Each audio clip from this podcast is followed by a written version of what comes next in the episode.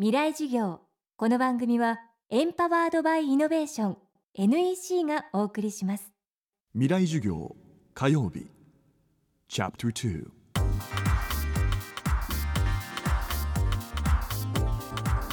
未来授業月曜から木曜のこの時間ラジオを教壇にして開かれる未来のための公開授業です。今週も昨年秋に開催した公開授業の模様をお届けしますテーマは明日の日本人たちへ未来を変えるイノベーションは起こせるのか。各界の知の先達が現役大学生に直接問いかけます。今週の講師は建築家伊藤豊さんです。日本が世界に誇る建築家で仙台メディアテーク多摩美術大学図書館台湾大学社会科学部等などの建築で知られ日本建築学会賞作品賞ベネチア・ビエンナーレ金獅子賞プリツカー建築賞など多くの賞を受賞されています。そんな伊藤さんが今回掲げたテーマはイノベーティブな建築が日本の未来を作る。未来事業2時間目。キーワードは2020年の東京オリンピックを考える。まあ2020年に東京オリンピックが行われることが決まってるわけですけれどもこれをまあどう考えるかっていうアンケートを皆さんにあのお配りしたところ大方の人が何も変わんないよと。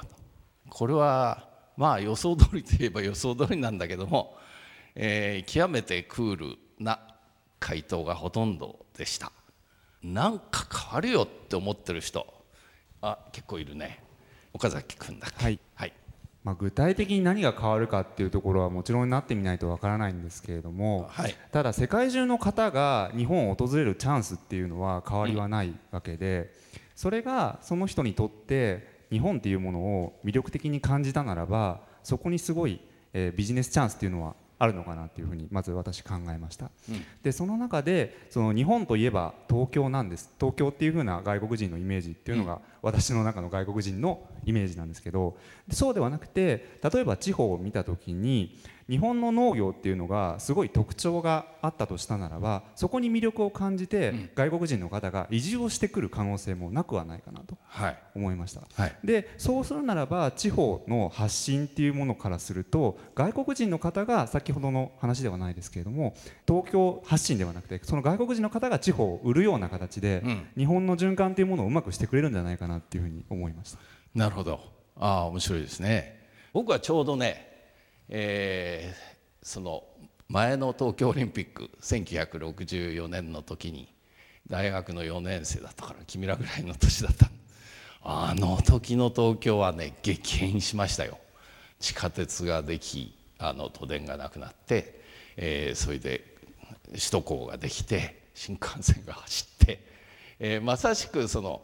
技術技術立国日本をアピールするまあその域に燃えていて、えー、それで、えー、建築的にももう本当にエキサイティングな状況だ。でもね今の君らからはなかなか想像できないのかもしれないしあのー、やっぱりこれからねあの少子高齢化と東京も言われてるわけで、えー、そうすると人口も減ってくるしあのお年寄りの比率が多くなっていくわけですね。えー、そういう時にじゃあ東京はどうなるんだろうっていうことをもうちょっとやっぱり考えるべきなんだけども相変わらず今の東京はもう経済一辺倒で経済が最優先で動いていく例えばねこの間もあの僕はお台場の方に行ってあのあそこにあの選手村ができますよっていう場所を眺めたんですよ。で、え、それはあ民間にここは、え、お願いしますって言ってるんですね。でそうすると民間に任せたら必ず高層ビル高層のマンションになってその方が売れるから、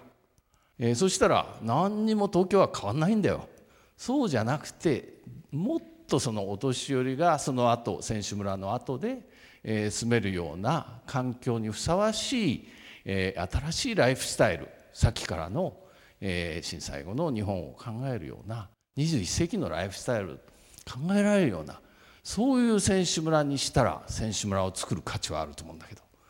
高く売れるだけで選手村作っちゃうの愕然としますよね。えー、まあそういうことが至る所に起こっていてあの今のあの最後の人の意見のようにこれからは新しいものを作るんじゃなくて、えー、古いものをいかにこう転用しながらあ使いやすいものに時代に合ったものに変えていくかっていうそういう時代になりつつある。そういうことをね全然東京都も、えー、国も考えてないっていうのがすごい残念な気がしますね。伊藤さんの講義は現在完全版ビデオポッドキャストでも配信中です。未来事業2014で検索してチェックしてください。またこのサイトでは山崎真理さん千住博さん真鍋大斗さん宇野恒弘さんの公開授業の様子も見ることができます。未来事業明日も伊藤豊さんの講義をお送りします。未来事業この番組はエンパワードバイイノベーション。NEC がお送りしました。